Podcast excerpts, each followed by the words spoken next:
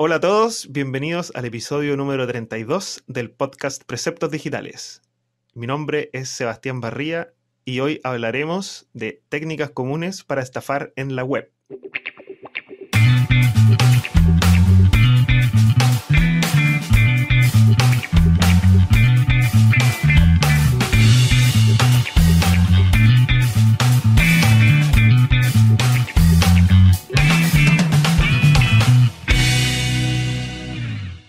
Bueno, ¿qué tal? Han pasado cinco meses ya desde que, desde que lanzamos el último episodio del podcast. Eh, no tengo excusa. He dejado pasar el tiempo, pero ya estamos de vuelta. Y la idea ahora es retomar y empezar a, a, a tener más continuidad.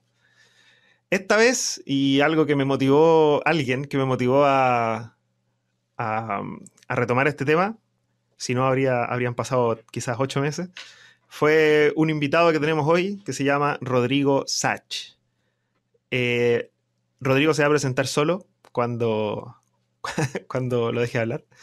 Pero, pero bueno, él me, me contactó por Twitter, eh, me comentó que ya habían pasado muchos meses y tenía toda la razón. Y, y, bueno, así que aquí estamos. Se ofreció para grabar conmigo el, el podcast y yo encantado. Siempre es bueno recibir aportes de otras personas y otros puntos de vista.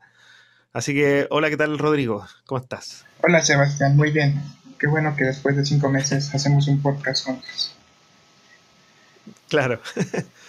eh, bueno, preséntate tú mismo. Yo, yo la verdad es que no te conozco tanto como para presentarte y, y creo que es mejor que tú mismo te nos cuentes qué es lo que haces y cuáles son tus tus hobbies y tus expertise? Bueno, pues yo soy Rodrigo Sach, tengo muchos años y en tantos años he aprendido mucho sobre desarrollo web y administración de sistemas.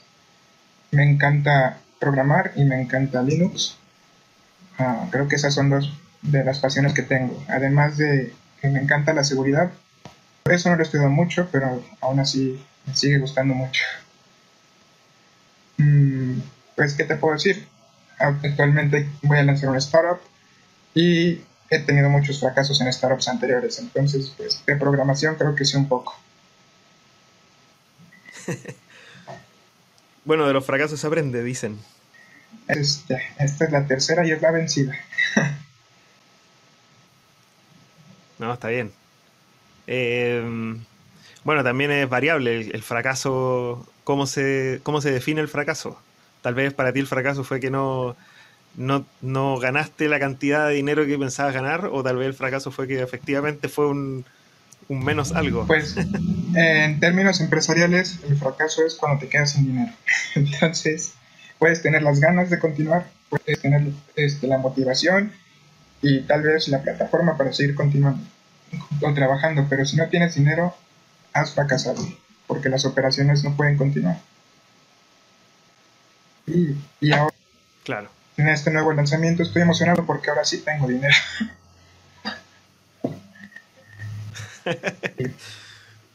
bueno, así, así, es más fácil. Este podcast, como te comentaba por, por correo, por Twitter, pues quiero motivarte a que lo hagamos cada dos semanas. Entonces, en dos semanas, si continuamos con esto, te cuento sobre mi, mi lanzamiento. Ah, perfecto. Sí, porque sí. ya falta poco, ¿no? Faltan tres, sema tres dos, semanas. Tres semanas, semanas, ya tendríamos todo, todo finalizado y comenzamos operaciones. Ya, perfecto. Genial. Ahí vamos a estar atentos. Bueno, eh, la idea de este episodio es que no nos pasemos de una hora. Tengo aquí un cronómetro. Ok. eh, aunque probablemente de a dos ya, o sea, yo solo hablaba a veces más de una hora. Eh, y a dos yo creo que va a, ser, va, va, a dar para mucho más. Por eso finalmente la idea es guiarnos por el reloj. Eh, bueno, lo que vamos a hablar hoy es técnicas comunes Exacto. para estafar en la web.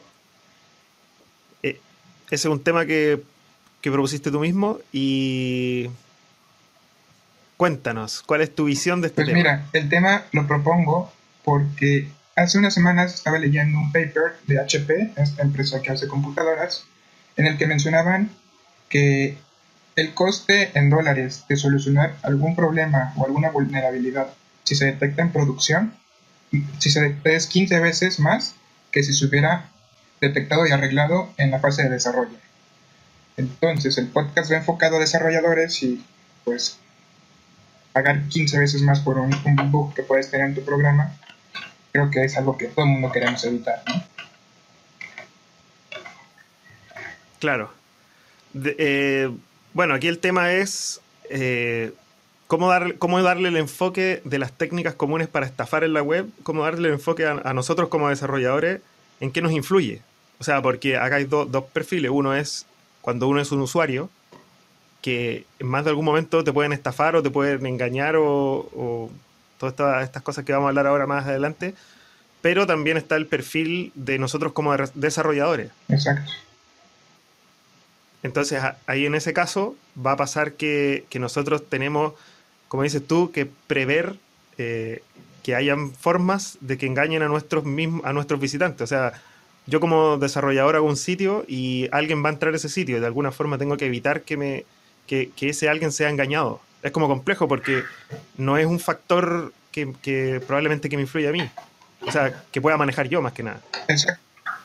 Me imagino, como para, comenzar a, hablar del tema, que em, una primera aproximación a cómo engañan a la gente en la web eh, es, por ejemplo, cuando te llegan estos correos falsos o hacen phishing. Exacto, el phishing puede ser el primer acercamiento a una estafa, sobre todo cuando suplantan tu marca completamente la identidad de tu marca y, llevan a estas personas o estos usuarios que no saben, este, que no controlan sus comunicaciones, los llevan y los estafan con pues páginas idénticas a lo que sería la tuya, pidiéndoles datos idénticos a los que tú les pides, y al final robándole sus cuentas. Claro, eso se ve mucho en, los correos o, por ejemplo, en, Facebook, que te dicen, por ejemplo, a mí, a mí me pasa, voy a, voy a dar un ejemplo real. Eh, nosotros en la empresa que, tengo yo eh, manejamos servidores y muchas veces me llegan mails de mis mismos clientes eh, me llega un correo y me dicen, ¿qué hago con esto? Y yo leo el correo que les llegó y dice, eh, usted ha superado la cuota de su, de su mail y se lo hemos desactivado y para volver a activarlo ingrese a esta página y actualice sus datos. Entonces yo lo primero que les pongo es spam en grande y bórralo, elimínalo. Eh, porque pasa eso, que en el fondo le llega mail y el, común de la gente no sabe distinguir entre un correo eh, falso de uno verdadero. Entonces le hacen clic al link sin mirar la URL, sin nada, ponen, dice ingrese su, la clave de su mail y ponen la clave del mail. Y ahí es donde después ya, ya fue engañado y, y después eh, los hackers que están por detrás de todo esto, porque tienen que tener una lógica, tienen que tener un objetivo, si no, no lo harían, eh, ingresan a ese correo y se ponen a enviar mail masivo hasta que les bloquean la cuenta. O sea, en el fondo lo, explotan lo más que puedan. Y de este tipo de, estafas, eh, esta semana encontré una que me pareció excelente. Es la estafa. sí. Bueno, antes que nada queremos decir que en este programa no alentamos este tipo de conductas, que nos parece deplorable todo este tipo de acciones y que no nos hacemos responsables de las ideas que aquí les proporcionemos. Entonces, en base a eso, déjenme les cuento este tipo de estafa sobre phishing.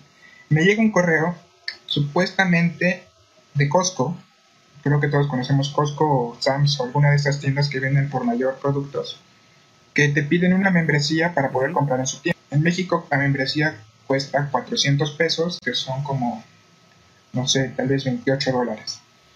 Y eso te da acceso a un año a la tienda Costco. Pues este mail de phishing me llega, eh, la edición del email es muy buena, es muy buena HTML, muy buenos, muy buen CSS y el contenido está muy bien redactado. Y lo que te incita es a que a una página, mandes este, tu comprobante de domicilio y escaneado mandes tu identificación y además hagas el pago por la membresía. Lo, lo, que ellos te venden es que te van a dejar la membresía 100 pesos más barata, ¿no? Como 6 dólares, 7 dólares más barata.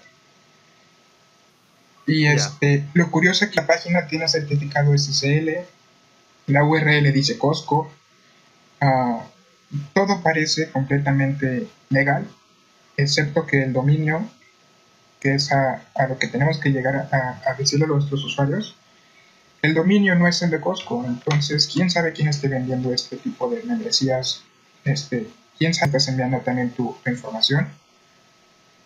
Y es un gran problema porque ya acaban de suplantar la identidad de Costco para que tú envíes todo y además les pagues dinero, ¿no?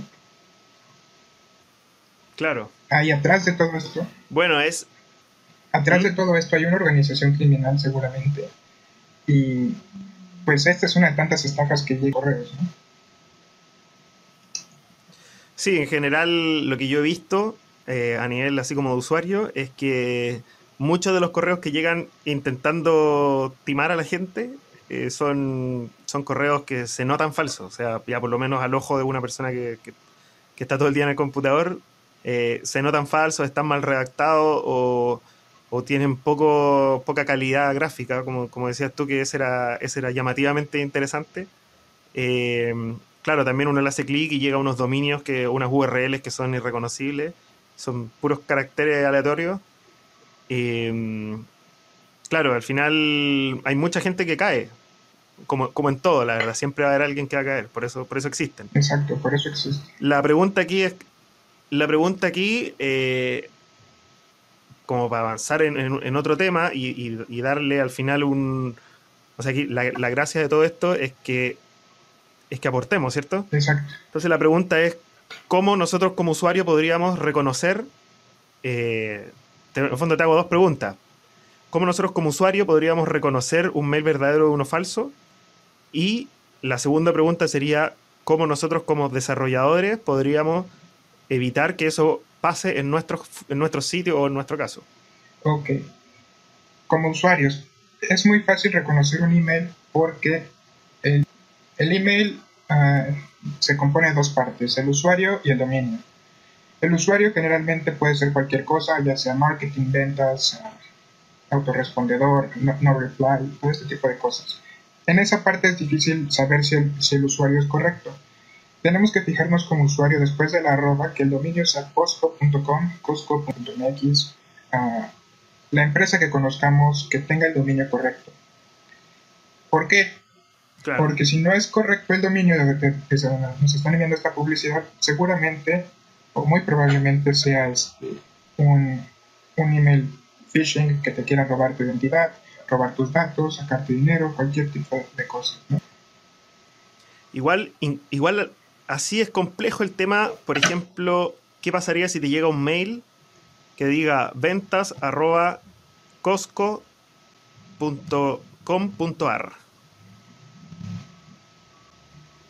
ventas.com. ellos pueden, ellos pueden comprar el, eh, es que existen eh, dominios.com.ar, me parece, o .com.mx, o .com.co.uk, por ejemplo. ¿Qué pasaría si la gente a la rápida, o sea, aquí, aquí lo que estamos diciendo es, apenas reciban un correo eh, y que le estén pidiendo datos, lo primero que uno debería hacer sería por ejemplo, si estoy en Gmail, apretar la flechita arriba que dice ver más, de donde dice para y de quién me lo está mandando, y ver el mail completo. Y una vez que lo estoy visualizando, como decías tú, ver el arroba algo. La duda está en que cuando ya uno empieza a hilar fino, por ejemplo, que es arroba eh, cosco.co.uk, que se parece mucho, tal vez el cosco.co.uk no existe, no, no lo han comprado y algún, algún hacker o spammer, o no sé cuál será la palabra en este caso, eh, compra ese dominio porque se parece mucho o compra uno muy parecido y lo usa. Mira, aquí entonces, la publicidad en Internet eh, puede salir de muchas formas. Si el dominio viene a acompañar un punto, los dominios no pueden tener un punto dentro de su nombre. Eso es por convención de, de Alicante, es el registrador de dominios. Si tiene un guion es diferente, ¿no? Que sea ventas-cosco.com.ar entonces yo sospecharía, le diría a todos los usuarios que sospechen ese tipo de emails y que no den su información, a menos que sea el dominio que con. Claro, o sea, lo, primero sería copiar ese dominio y pegarlo en un navegador y ver a dónde te lleva, ver si es realmente el sitio de ellos, porque en general los sitios no, tienen, eh, no sé, por ejemplo, Amazon, amazon.com puede tener otros Amazon. Punto, lo que sea, pero eh, de alguna forma igual te va a estar llevando a Amazon.com y, va a tener un certificado de seguridad que cuando uno le hace clic dice eh, comprado por Amazon.com. Es muy probable. Exacto. Entonces, eso es lo que yo creo que también hay que verificar. Eh, cuando el arroba algo, uno no se puede quedar con que diga la palabra, sino que uno tiene que eh, verificar que sea efectivamente el dominio. Esto en caso de que te, estén pidiendo poner tu usuario y tu clave. De hecho, yo creo que las probabilidades de que alguien, yo en años nunca he visto ningún sitio que me manda un mail para pedirme usuario y clave, ni ningún servicio ni nada. Entonces, cuando te mandan, cuando te piden el usuario y clave, yo lo elimino de inmediato. Exacto. aunque me diga su cuenta va a caducar y todo eso. Eh, es muy difícil que te pidan un usuario. Otra forma como usuario de saber si, si el correo es legítimo o no sería ver los links hacia los que te lleva el correo. Si te está llevando a una página que tiene también un dominio que no es el de Costco, de la tienda que tú estás visitando, o, o del sitio que tú conoces, pues también deberían desconfiar, ¿no? Claro. Eso. Bueno, y ahora nosotros, nosotros como, como, yo me imagino, lo ideal sería que yo le haga clic, por ejemplo, y yo me vaya a un sitio que tenga una especie de marca de agua, de certificado, así como el certificado de seguridad. Lo que pasa es que cuando uno compra un certificado de seguridad para un sitio, no siempre dice comprado por Amazon.com, por ejemplo. Exacto. Porque para eso hay que comprar un certificado especial que es mucho más caro y que eh, que además de darte el certificado de seguridad, la, seguridad encriptada, te da eh, como el certificado de origen, o sea, en el fondo que te está diciendo que Amazon efectivamente es dueño de ese dominio, o sea, perdón, de ese servidor y en el fondo te está dando la seguridad completa. Pero eso estamos hablando de sitios enormes, pero para sitios tal vez más chicos, tiendas online o algo más local, eh, tal vez yo voy a recibir un correo, le voy a hacer clic y me voy a ir a un sitio donde ni siquiera va a decir comprado por la tienda tanto. Entonces ahí igual es como complejo de, verificar. Yo podría ver la URL, se parece. O sea, puedo, llegar a ser engañado si es, que, eh, si es que el mail está muy bien hecho. Exacto. Pues en ese caso, creo que solo te diría sentido como los usuarios sabemos que compramos y que nada es regalado, ¿no? Estamos acostumbrados a que en Internet queremos todo gratis y pues por eso tenemos virus en nuestras computadoras, ¿no? Por bajar gratis. Antivirus gratis, ¿no? ¿Quién espera que con un antivirus gratis te vaya a proteger de todos los virus, ¿no? Entonces, este, te diría que sentido común. Y... Es el ejemplo más... Sí. Bueno, ni siquiera con los pagados. ni siquiera con los pagados estás libre de cualquier virus, ¿no? Entonces... Mm. Y, desarrolladores, fíjate que se me ocurre una, una solución bastante adecuada. Como desarrolladores casi siempre tenemos acceso al DNS de un dominio. En el DNS hay una directiva que se llama verificación SPF y verificación DKIM. Este tipo de verificaciones son para saber si el que esté enviando eh, los correos electrónicos son realmente los dueños del dominio o no. Esto se hace porque, pues bueno, por convención los correos no son seguros, no son anónimos, cualquiera puede enviar un correo suplantando la identidad de otra persona, ¿no? Ah, así se diseñaron hace años y esto no va a cambiar. Lo que se inventó fue la verificación SPF y DKIM. específico, la DKIM es una especie de certificado digital que firma todos tus correos salientes desde tu servidor. Entonces así autenticas que sí estás enviando tú el correo. Y el SPF te permite decir desde qué otros servidores puedes enviar correos. Tú como persona dueña del dominio podrías enviar correos. Esto porque, por ejemplo, ah, tú en preceptos digitales vas a enviar un correo desde, uh, ¿Qué tienes tu lista? Desde MailChimp tal vez. Que quieres enviar un correo a tu lista de distribución. Pero MailChimp no es tu dominio entonces, para que tú puedas enviar correos, tienes que hacer esta verificación SPF, permitiéndole a MailChimp enviar correos nombre. Y hasta el final de esta SPF se pone un, un símbolo de más, menos o la tilde de la ñ, no sé cómo se llame. Sí, yo tampoco sé cómo se llama. Y seguido se pone la palabra al, de todo en inglés. Esta verificación significa si vas a permitir que las personas envíen o no envíen correos o o esa tilde de la ñ, que es generalmente la que todos ponemos, y lo ponemos porque tenemos malas directivas de seguridad, significa que tú estás permitiendo que tú, que tú puedes o no puedes enviar correos, pero que a lo mejor sí lo enviaste o a lo mejor no lo enviaste. Claro, en la práctica eso, el signo más es, es decir, yo estoy autorizando a toda esta lista que acabo de incluir y al ponerle un más al final le estoy diciendo eh, y todo el resto sí puede mandar. Exacto. A nombre mío. y cualquiera puede mandar a nombre mío. Al ponerle este símbolo extraño, eh, que es como, una, como la parte de arriba de la ñ que decías tú, lo que ahí le estoy diciendo es una cosa que se llama soft fail. Exacto. Es como que lo, es como que lo determine, por ejemplo, en el caso de Gmail, que Gmail decida.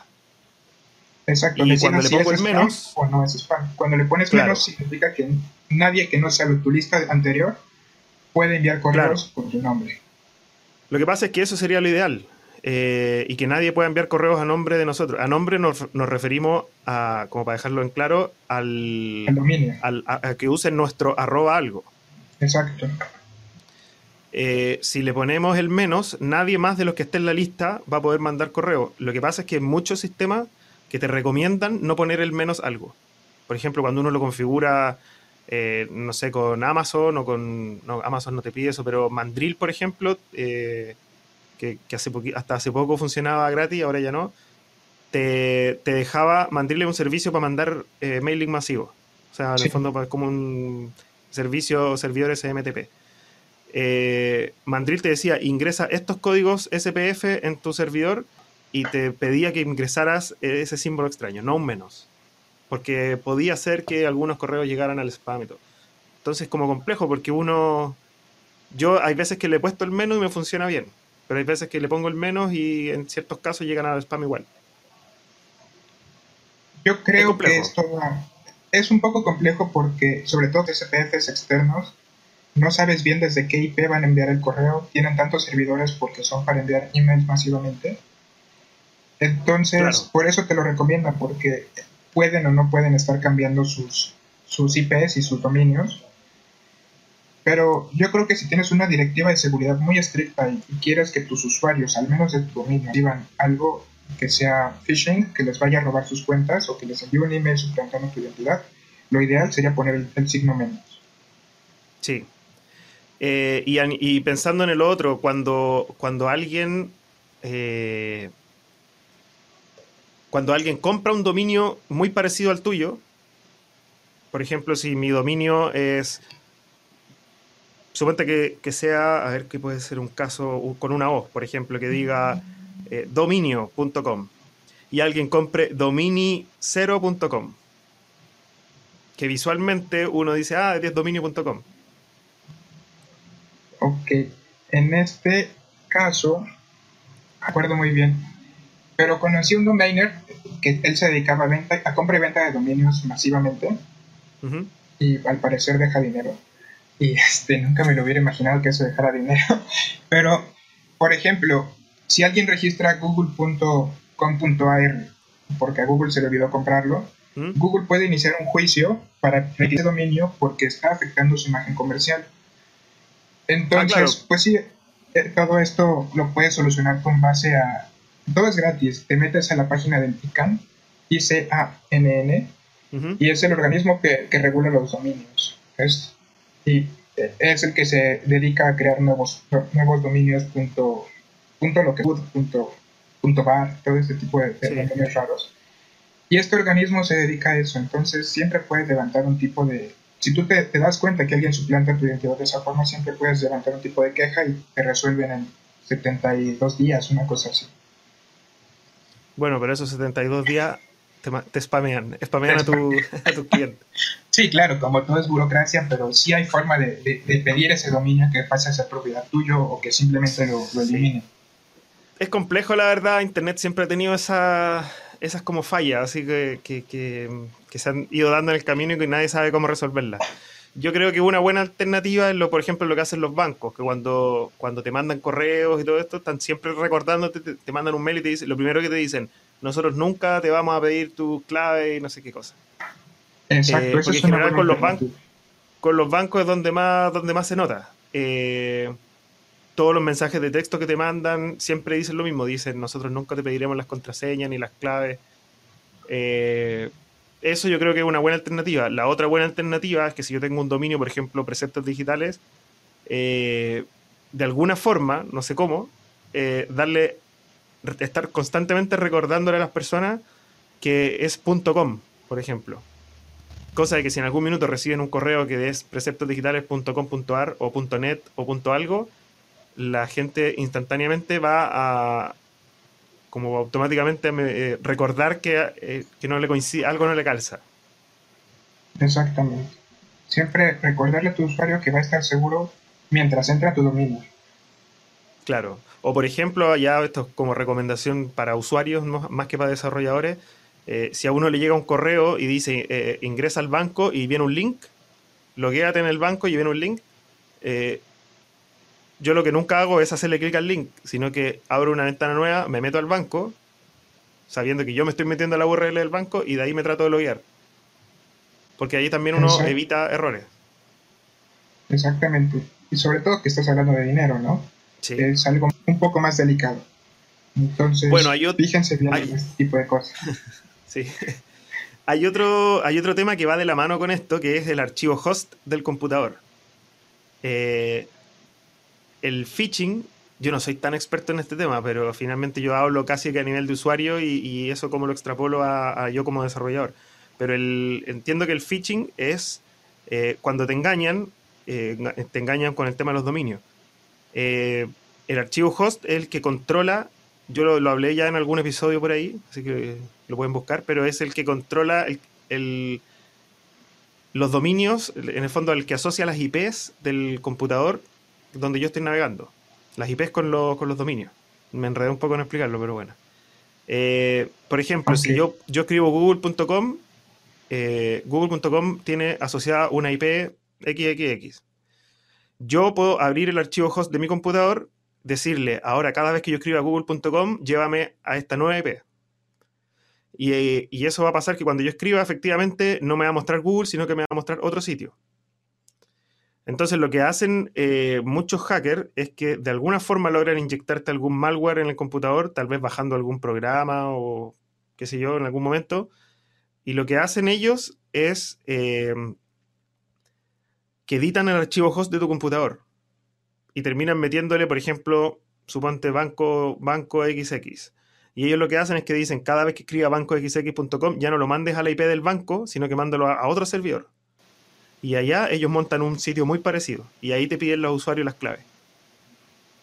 Ahí también, ahí yo creo que es un nivel mucho más complejo porque uno puede verificar efectivamente la URL coincide y puede empezar a eh, no sé, pues el dominio, la URL me refiero al arroba algo coincide, le hago clic y llego efectivamente a bancoxx.com y me voy a intentar loguear porque el sitio es, el mismo visualmente, pero ahí está donde a uno le atacaron el archivo host y ahí sí que lo engañaron ya por muy experto que uno sea. Pues sí, aquí en este caso el archivo host quiere decir que está en todas las computadoras, ya sea Windows, Linux o Mac. Y hay que tenerlo bien cuidado. Generalmente este tipo de ataques ocurren en el momento de la instalación, porque al menos en Windows para entrar a tu archivo host tienes que tener permisos de administrador para poder editarlo.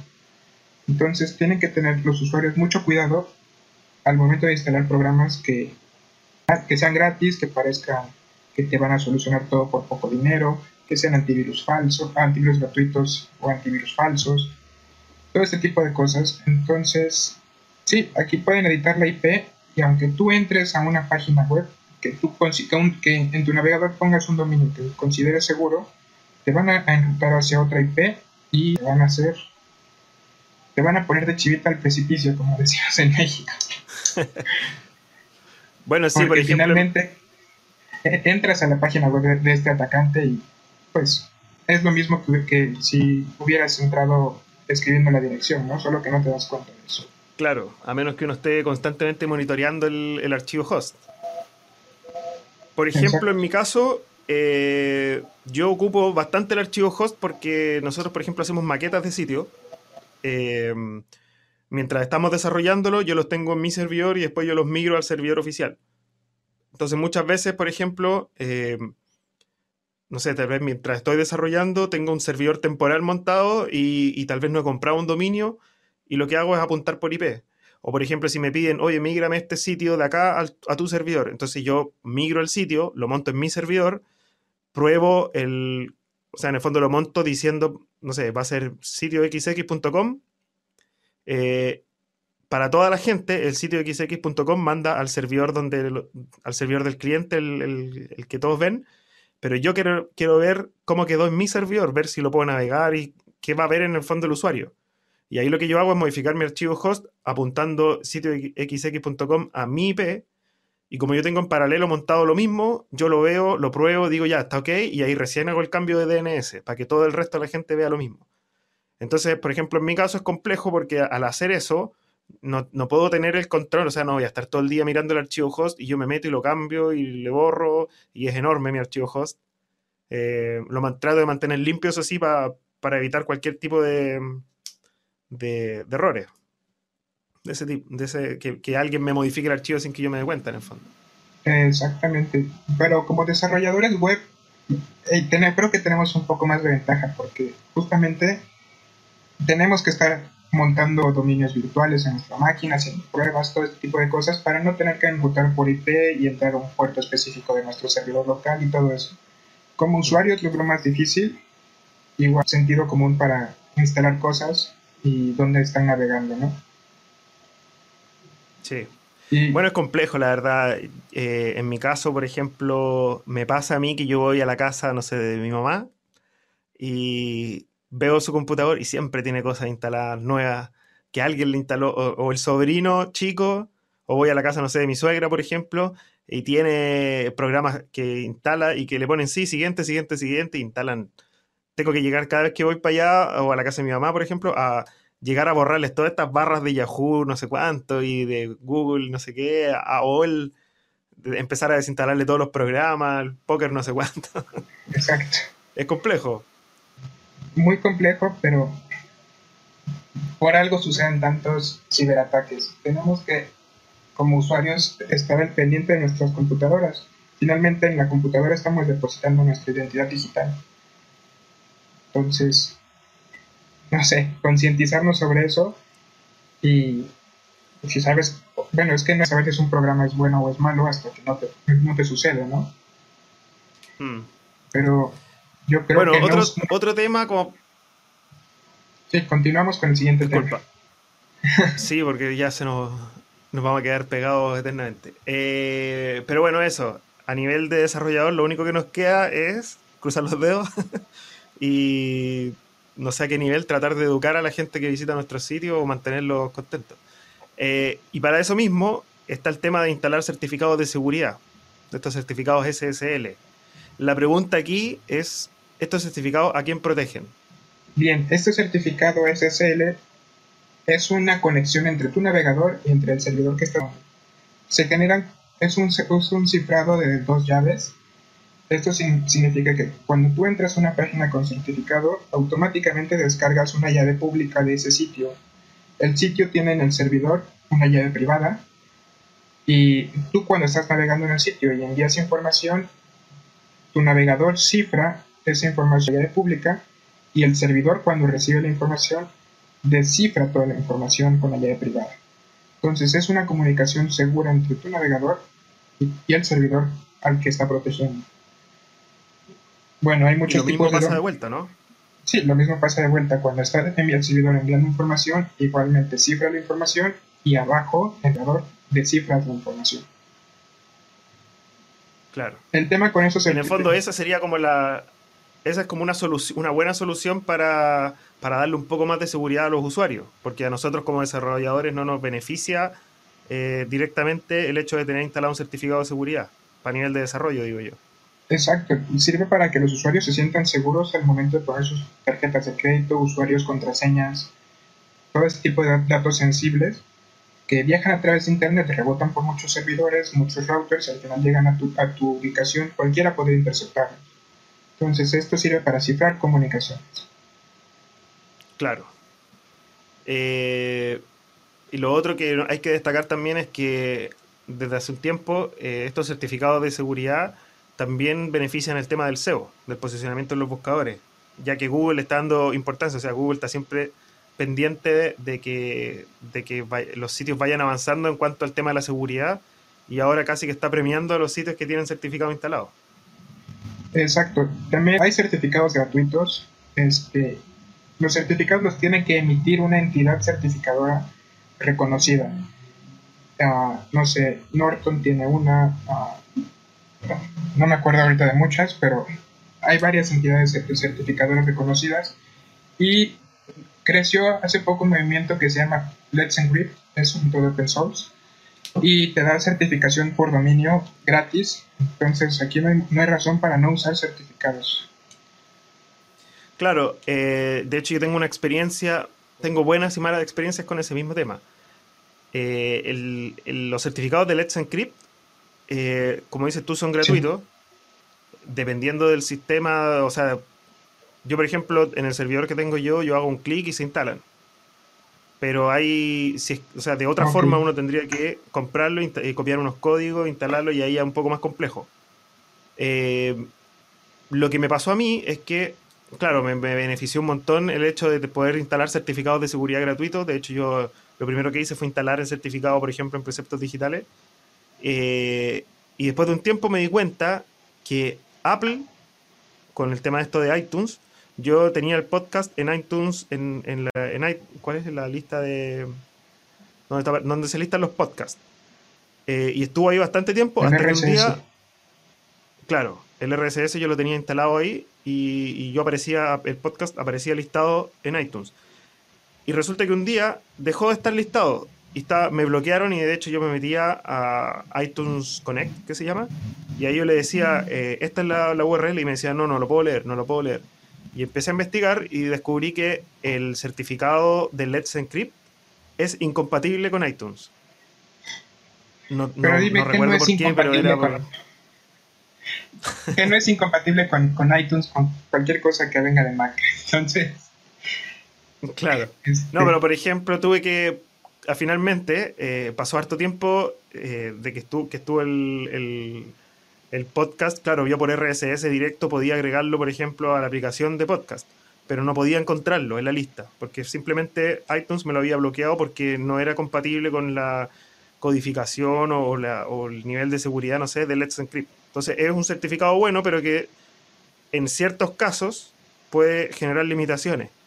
Eh, lo que tuve que hacer finalmente fue comprar un nuevo certificado e instalarlo. O era eso, eh, o sea, un nuevo certificado con otra entidad certificadora.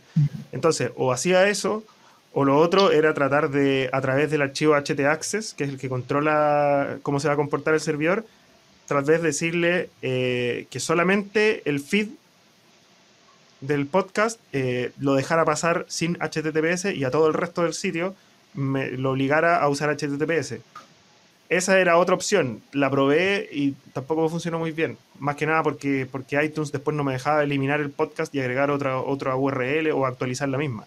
Ok. Pero en general... Fue complejo. Fíjate que yo uso BlackBerry. me dirás que estoy viejito, pero yo sigo confiando en la seguridad de BlackBerry. Y cuando entro a algún sitio que tengo encriptado con Let's Encrypt, me dice que mi certificado tampoco es seguro.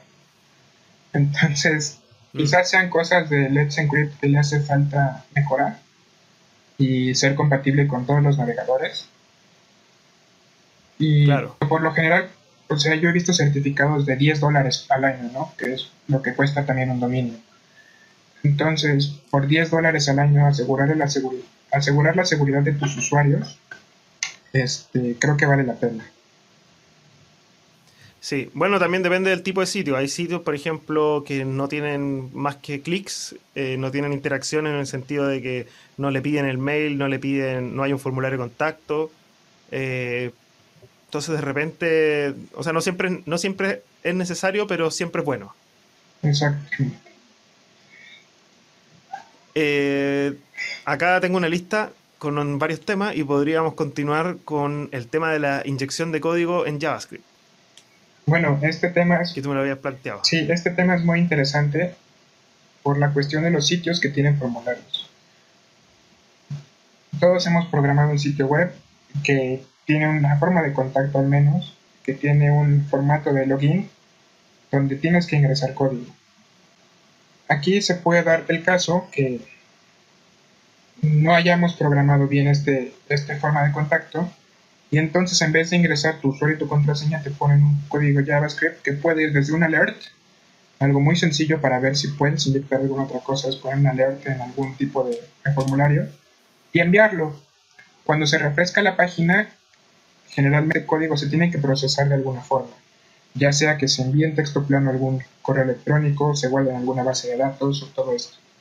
Esto nos deja este, abiertas puertas para explotación de SQL, inyección de SQL o inyección de JavaScript. Últimamente se ha puesto muy de moda inyectar JavaScript para obtener cookies de administrador de Entonces, con la cookie ya no necesitas la clave y la contraseña del administrador. Y bueno, este tipo de ataques son masivos, entonces generalmente vamos por administradores que son el usuario admin, por ejemplo, o el usuario root de un sistema. Claro. Eh, y me imagino que esto también se da mucho en sistemas open source como WordPress, por ejemplo, que al, ser tan masivo, ellos atacan, la gente que hace estas programaciones se va al hueso, al tiro, a atacar a, la, masa más grande. Exactamente, y WordPress sobre todo tiene ataques de fuerza bruta porque WordPress no te valida la cantidad de intentos antes de, decir si eres un robot o no. Entonces ah, puedes fallar tu contraseña muchas veces y WordPress no te dice nada. Mm. Yo, por ejemplo, que también tengo un episodio de eso, em, uso una, un plugin que se llama Login Lockdown, que efectivamente te dice cuántos intentos máximo aguanto y el resto te los bloquea. Eso igual es bueno, un buen dato. Exacto, hay otro que se llama WordFence. Sí, creo que, es, es el mismo, ¿no? No, pero creo que ese ahora es de Jetpack, me parece, no estoy seguro. O Jetpack también trae un sistema de, defensa contra ataque de fuerzas brutales. Algo así me parece, pero WordPress lo he usado y te analiza todo tu sitio WordPress y te dice qué vulnerabilidades tienes entre las vulnerabilidades conocidas, obviamente. Y siempre te está avisando de que actualices tu sistema WordPress o cosas así que, que aseguren tu, tu, que tu sitio siga, siga seguro, ¿no? Claro, no, entonces me equivoqué yo con el tema de, de Jetpack. Pero sí, yo vi hace poco en Jetpack que ahora tienen un sistema de ataque de fuerza bruta, eso sí. Sí, tienen algo de seguridad en Jetpack. Jetpack es tan grande que es difícil hacerlo completo, ¿no? Em, bueno, yo por ejemplo, hace varios años, varios me refiero así, casi 10 años, eh, empecé de a poquito a desarrollar un framework propio con el que yo trabajo hoy en día. Yo no ocupo sistemas como WordPress, a menos que me pidan específicamente, pero la verdad es que a esta altura ya me duele la cabeza cuando lo ocupo. Pero siempre ocupo un sistema propio y, y, que al final yo mismo lo he pasado por un montón de test de seguridad o cuando yo le entrego a clientes los sitios, los pasan por test de seguridad y, y en general pasa bien. No he, no he, tenido problemas, ni ataques, ni hackeos. Por suerte hasta el momento. Pero en la práctica, lo primero que yo hice, eh, la primera función que yo armé de mi framework, eh, o sea, de ahí partió todo, fue hacer una función para poder validar los inputs. Entonces, eso yo creo que es, es lo más importante que uno tiene que hacer al momento de desarrollar. Tener una, función propia o, por último descargada de algún lado, donde uno pase una variable y, y esta función la filtre tanto para bases de datos o tal vez para ciertas palabras claves que no deberían pasar para convertir ciertos caracteres en formato HTML para evitar hackeo. Exacto. de hecho, ahora que lo mencionas, hay una asociación que se llama OWASP. Es una asociación sin ánimo de lucro que promueve la seguridad en el software y tiene una guía de desarrolladores. Actualmente ha tenido esta guía tres ediciones, 2002, 2005, que es la que está vigente, y 2016, que planean sacarla por ahí de julio, junio, julio, la, tercera versión de esta guía. Y antes estaba basada en medidas, contramedidas, debilidades de un sitio, y ahora pasó a ser a enseñarte ingeniería de software para que todo lo hagas de la manera correcta. Entonces, creo que si leemos esta, esta guía y, y aplicamos también, o sea, programando creo que podemos cometer muchos errores en el momento de estar haciendo un sistema robusto. Pero algunos que no debemos cometer son este, dar tus inputs, porque un usuario, pues, nunca va a trabajar como uno espera que trabaje. Mm. Tal vez tus inputs a ti te den muy bien porque eres desarrollador y sabes que es el dato que quieres recibir. Pero ¿qué sucede cuando tú estás solicitando un número y te ponen tres símbolos, no? Claro. Entonces, todo ese tipo de cosas tenemos que filtrarlas. Claro, si al final eh, lo, más, lo, más importante en cualquier tipo de desarrollo es eh, verificar los datos que se reciben, tanto los archivos como los inputs de texto, y, más que nada probar las distintas como variables, o sea, ya teniendo las distintas posibilidades de input que te pueden poner. Por ejemplo, si yo estoy recibiendo un archivo eh, y necesito que sea un archivo .doc, eh, claro, yo puedo subir un .doc y listo, y eso yo lo, como por programación lo tomo y lo dejo en una carpeta.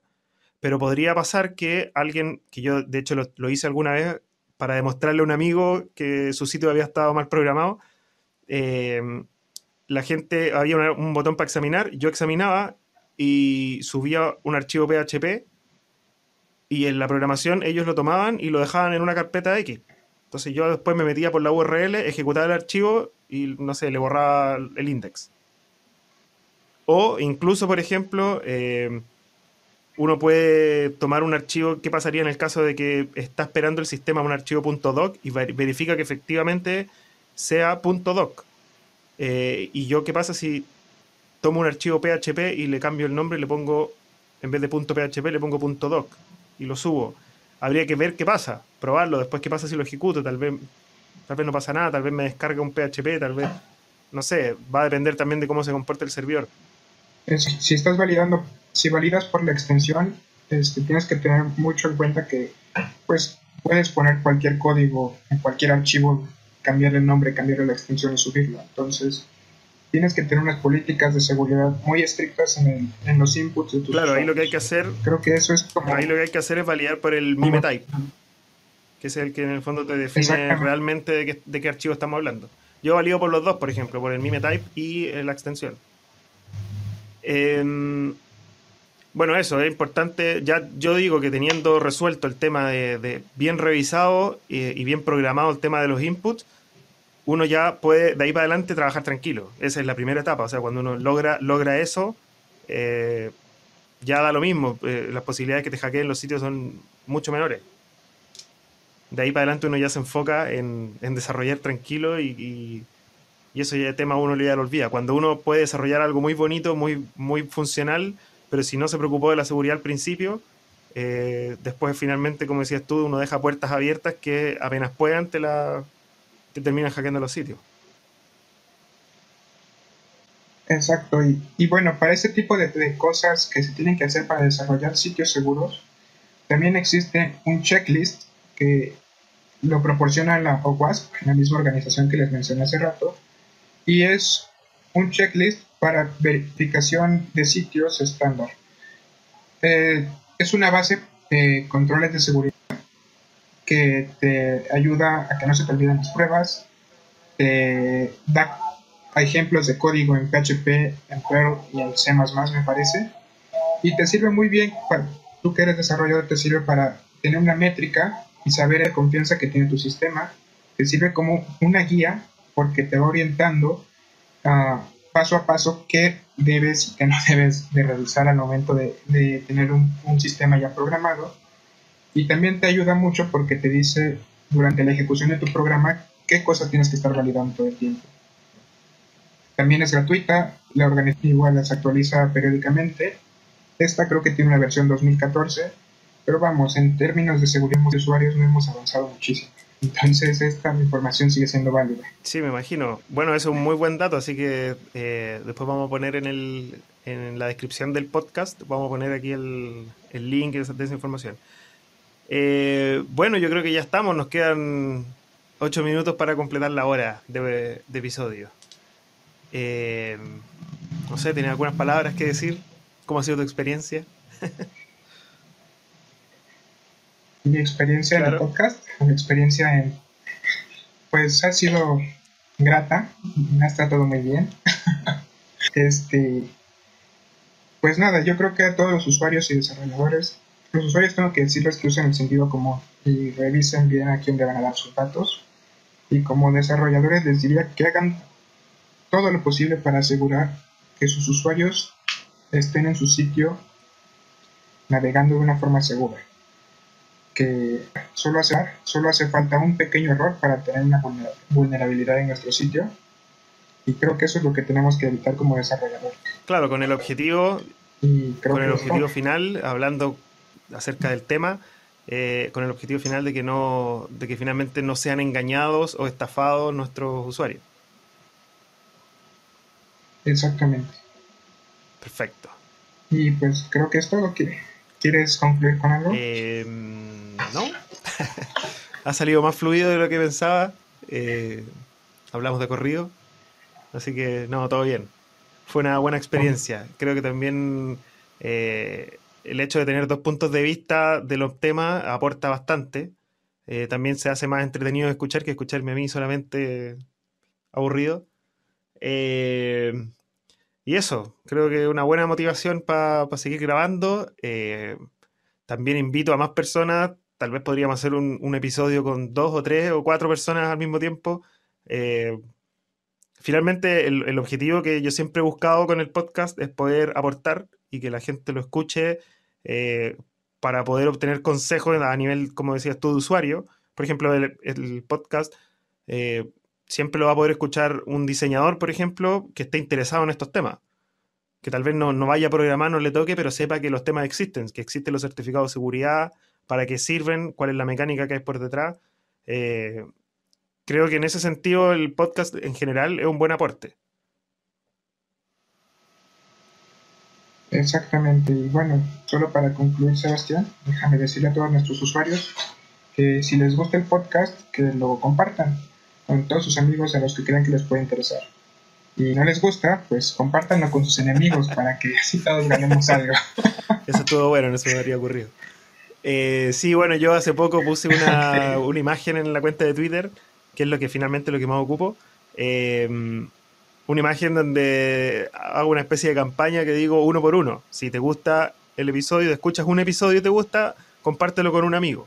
No, no hay para qué para qué compartirlo con, cientos de amigos, pero ya con, uno ya es un aporte, finalmente, porque estaba haciendo, está aportándonos a nosotros, motivándonos a nosotros eh, a grabar más episodios. Eh, y bueno, porque también está ayudando a compartir la información.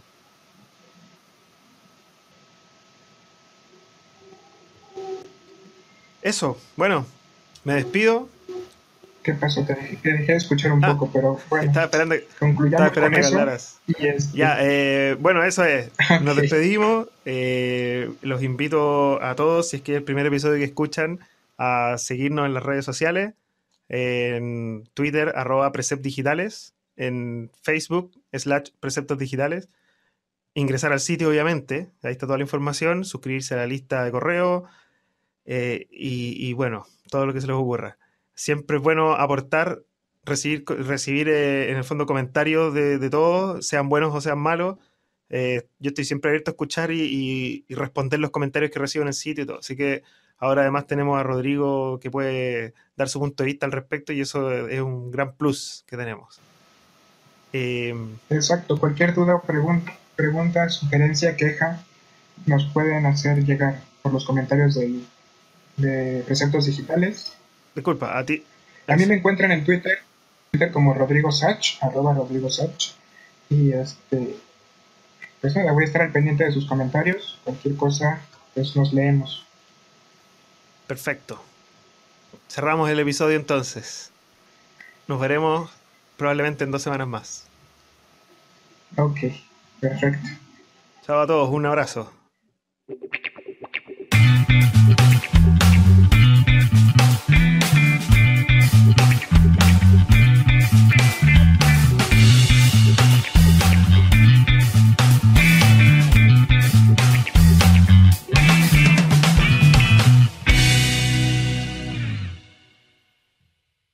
¿Cómo era esta cosa? Ya hasta ya se me olvidó la presentación después de cinco meses sin, sin hacer episodios del podcast. Vamos a iniciar de nuevo.